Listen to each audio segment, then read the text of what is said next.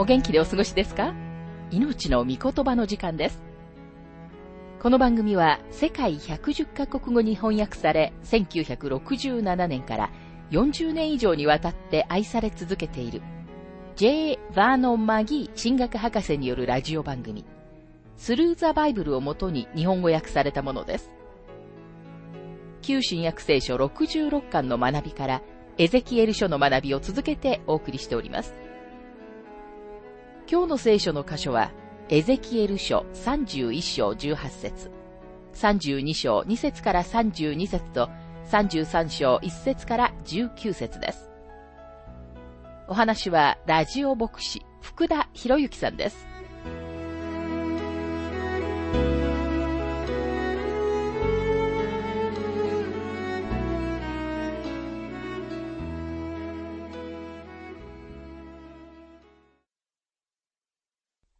エゼキエル書31章の学びをしていますが、16節私がこれを穴に下る者たちと共に読みに下らせたとき、私は諸国の民をその落ちる音で震えさせた。エデンのすべての木、レバノンの襟抜きの良い木、すべての水に潤う木は、地下の国で慰められた。私がこれを穴に下る者たちと共に読みに下らせた時と書かれていますが、パロを象徴していた木は切り倒され、パロは読みであるシェオルに行ってしまうのです。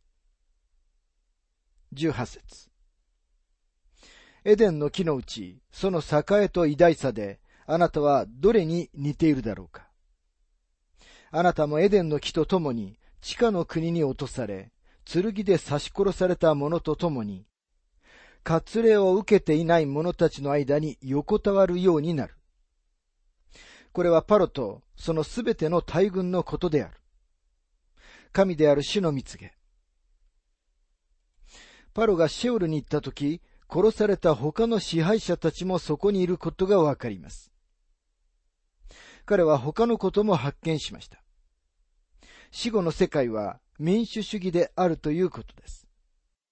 今日私たちは人種的無差別待遇のことについて多くの話をします。金持ちと貧乏人、黒人と白人、男性と女性、社会的な階級の上の方にいる人たちと一番下にいる人たちの差別待遇を廃止するのに死ほど良いものはありません。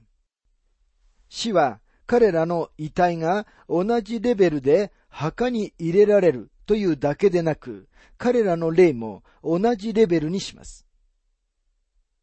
おそらくある人々にとって、とてもびっくりすることの一つは、彼らは動物のように死ぬのではないということに気づくことです。ある無神論者が私に次のように言いました。人間が死ぬ時には犬が死ぬのと同じですよ。ただ単に存在しなくなるだけです。死後の命などはありません。まあこの人は自分がシオルに引っ越した時、誰がそこにいるかに気づいてびっくりするはずです。死後の命や裁きが来るということを信じなかったかなり多くの人たちの一団がそこにいることになるのですと、マギー博士は強調しています。そこでは彼らはみんな同等です。これこそ完全な無差別待遇の廃止です。このすべての人たちの例は、主イエスを信じなかったのでそこにいます。彼らが罪人だからではなく、キリストを自分の救い主として受け入れなかったからです。キリストを拒否した罪が彼らをシェオルに、そして最終的に大きな白いミザの裁きと火の池に連れて行くのです。主イエスは次のように言われたときに、このことをはっきりと示されました。ヨハネ16章の9節罪についてというのは、彼らが私を信じないからです。キリストをあなたの救い主として信じないことは、なんと恐ろしいことでしょうか。聖書のこの箇所は全く新しい領域を開きます。これを聖書の中のダンテの地獄編と呼んだ人がいます。確かにその通りです。失われたものは確かに一定の場所に行きます。主イエスはその場所を苦しみの場所、失われたものが裁きを待つ場所と呼ばれました。ある人は、確かに自分は神様の見舞いに立つだろうが、そこで物事を生産すればよい。だって自分はかなり良い人間だったから、というかもしれません。でも彼らが自分たちのために十字架につけられたお方の見舞いに立つとき、自分たちのちっぽけな働きなど無に等しいことに気づくのです。彼らは自分たちは神様を受け入れる容量のない堕落した性質を持っており、神様に全く何の興味も持っていないことに気づくのです。神様はシェオル以外どこに彼らを入れることができるというのでしょうか神様に反抗している人物を神様はご自分と一緒に天国に連れて行かれるはずはありません。さて、エゼキエル書32章の学びに入りますが、32章でも愛花は続きます。エゼキエル書32章の2節人の子よ、エジプトのパロについて愛歌を唱えて彼に言え。諸国の民の若い獅子よ。あなたは滅び失せた。あなたは海の中のワニのようだ。川の中で暴れ回り、足で水をかき混ぜ、その川川を濁らせた。諸国の民の若い獅子よ。あなたは海の中のワニのようだとありますが、エジプト人たちは獅子もワニも礼拝しました。また川の中で暴れ回り、足で水をかき混ぜ、その川川を濁らせたと書かれていますが、ご覧のように、この時代に環境問題があったのです。パロはその川の水を濁らせていました。三節神である死はこうおせられる。私は多くの国々の民の集団を集めて、あなたの上に私の網を打ちかけ、彼らはあなたを地引き網で引き上げる。神である死はこうおせられる。あなたの上に私の網を打ちかけ、とは、ちょうど魚を取るためにナイル川に網を打ちかけるようにして、私はあなたを捕まえる。ナイル川の怪物、ワニよ、というわけです。これは神様が、私はあなたを引っ張り出し、あなたが宮廷に住むことがないような場所に移す。あなたは自分の家来たちと同じ水準に立つのだと言っておられるようなものです。十一節。誠に神である死はこうせられる。バビロンの王の剣があなたに下る。バビロンの王がエジプトを取るのです。18節から19節人の子よ、エジプトの群衆のために嘆け。その民と強国の民の娘たちと穴に下る者たちと共に地下の国に下らせよ。あなたは誰よりも優れているのか下っていって、割礼を受けていない者たちと共に横たわれ。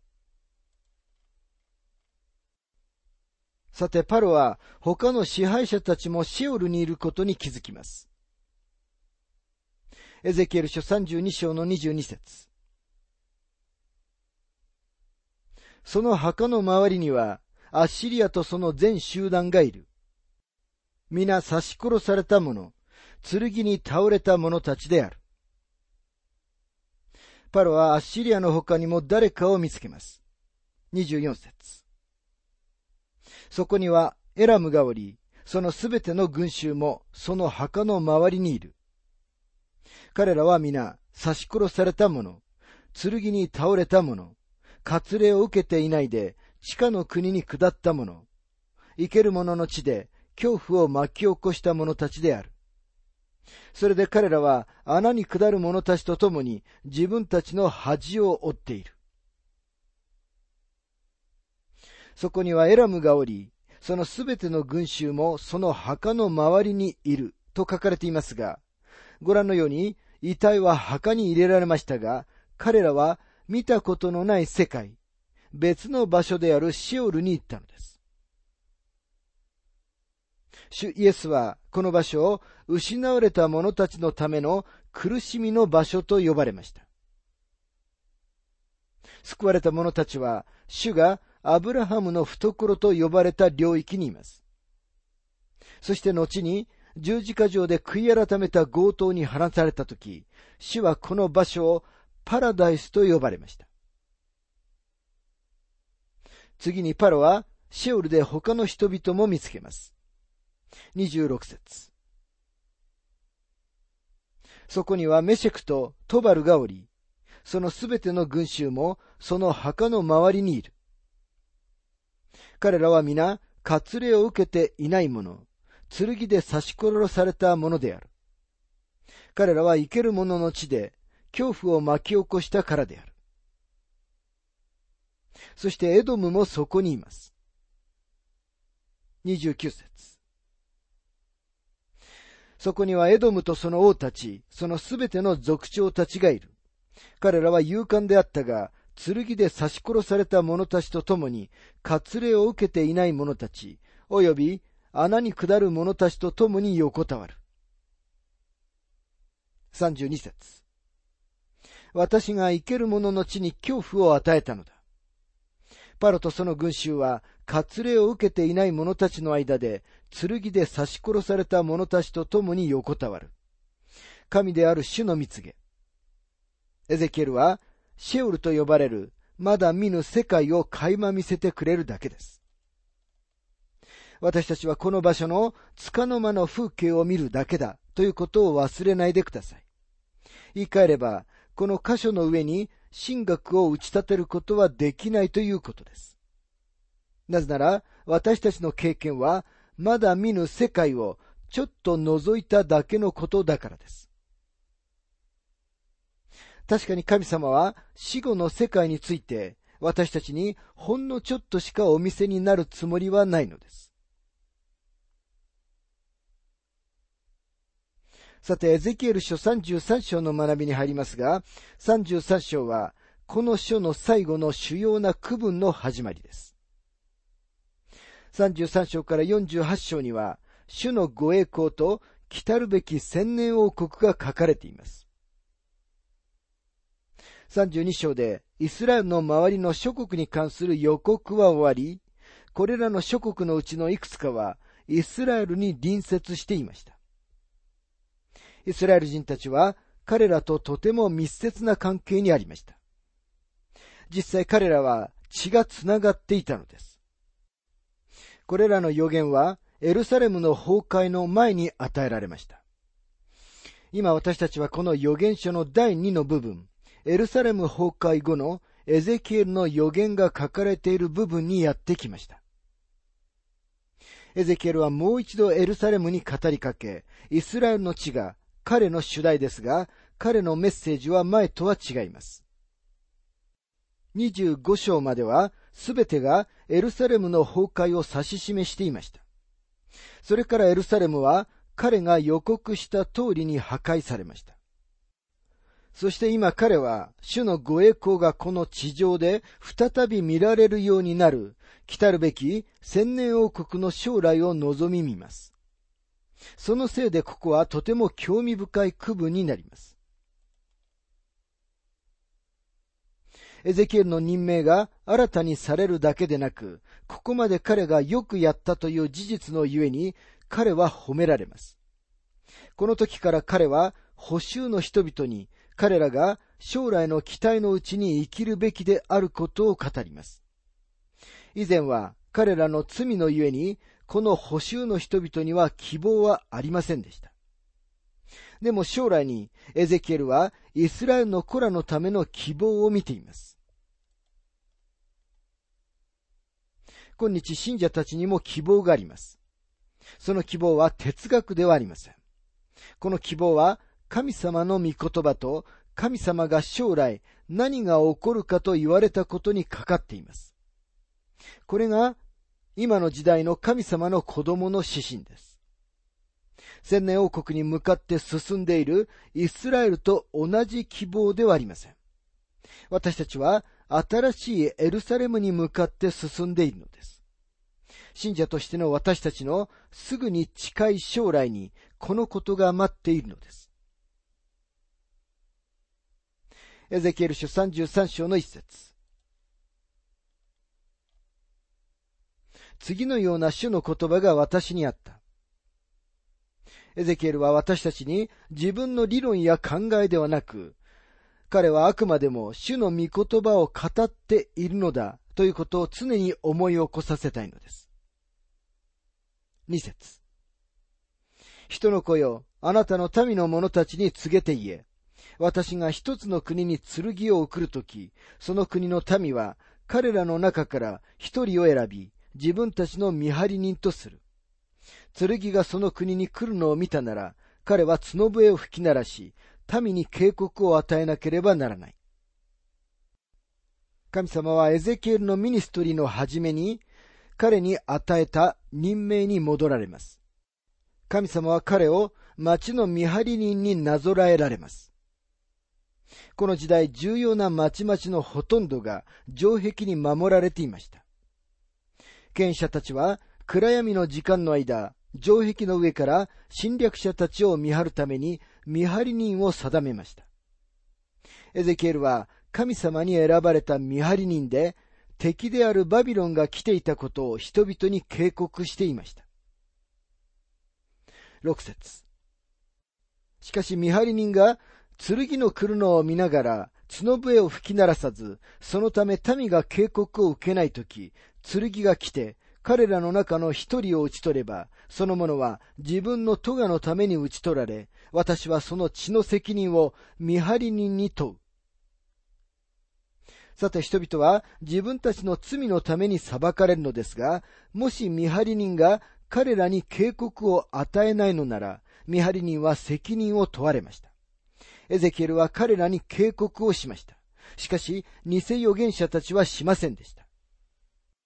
七節人の子よ、私はあなたをイスラエルの家の見張り人とした。あなたは私の口から言葉を聞くとき、私に代わって彼らに警告を与えよ。エゼキエルはこの任命を全うしました。八節私が悪者に、悪者よ、あなたは必ず死ぬというとき、もしあなたがその悪者にその道から離れるように語って警告しないなら、その悪者は自分の咎のために死ぬ。そして私は彼の血の責任をあなたに問う。見張り人の責任は悪者に対してお前たちは裁かれるよと警告することです。人々は彼に耳を傾けることはありませんが、エゼキエルは誠実に警告を与えていました。警告を知らせることだけが見張り人が責任を果たす方法でした。今日神様の御言葉を教えている人は結果を得ることを要求されてはいません。多くの人たちが結果を出せる伝道者を呼びましょうなどという言い方をしますが、集会で人々を決心させ、前に出させることは一番重要なことではないのです。牧師が人々に神様の御言葉を伝えるということが一番重要なことなのです。礼拝の後にその人たちが警告を受けたかどうかが私たちの関心事でなければなりません。もし警告を受けなかったのなら、話した人の責任が問われます。その人は自分の務めをおろそかにしたことを神様に申し開きをしなければならなくなります。11節彼らにこう言え。私は誓って言う。神である主の見告げ。私は決して悪者の死を喜ばない。かえって悪者がその態度を悔い改めて生きることを喜ぶ。悔い改めよ。悪の道から立ち返れ。イスラエルの家よ。なぜあなた方は死のうとするのか。この説を見ると、神様が裁きをしたいと思ってはおられないことは明らかです。イザヤは、裁きは神様の不思議な働きであると言っています。神様は彼らを救いたいと思っておられるのです。そして彼らにご自分に立ち返り、命を受けるようにと促しておられるのです。17節あなたの民の者たちは、主の態度は公正でないと言っている。しかし彼らの態度こそ公正でない。イスラエルの子らには、もう一つの不平がありました。彼らは神様の裁きは公正ではないと言っていたのです。神様はすべての人を同じように裁かれるが、補修の民の中には正しい人たちもいたのではないかというのです。18節正しい人でも自分の正しい行いから遠ざかり、不正をするなら、彼はそのために死ぬ。この説は救われた者が救いを失うことを語っているのではありません。神様はご自分の子供たちの一人一人が罪に陥ったなら、神様は彼を裁かれると言っておられるのです。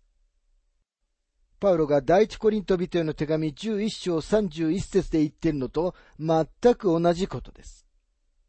そこにはこのように書かれています。しかしもし私たちが自分を裁くなら裁かれることはありません。そして神様は死に至る罪があるとヨハネを通して言っておられます。第一ヨハネ5章の16節誰でも兄弟が死に至らない罪を犯しているのを見たなら、神に求めなさい。そうすれば神はその人のために死に至らない罪を犯している人々に命をお与えになります。死に至る罪があります。この罪については願うようにとは言いません。彼は神様の子供についての話をしているのです。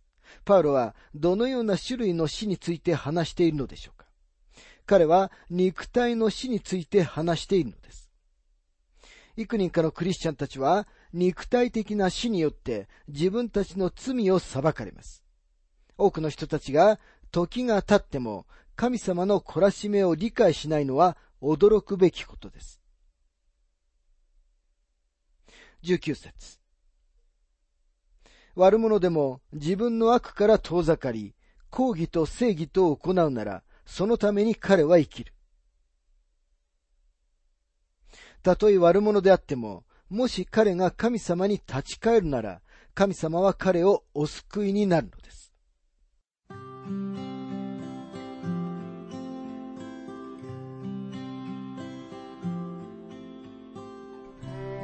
命の御言葉お楽しみいただけましたでしょうか？今回はパロの堕落に対する愛花というテーマで、エゼキエル書31章18節32章、そして33章1節から19節をお届けしました。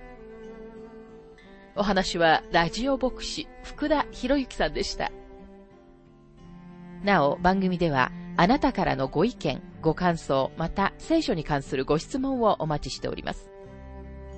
お便りの宛先は、郵便番号592-8345大阪府堺市浜寺昭和町4-462浜寺聖書協会命の御言葉の係メールアドレスは全部小文字で ttb. hbc.gmail.com です。どうぞお気軽にお便りをお寄せください。それでは次回までごきげんよう。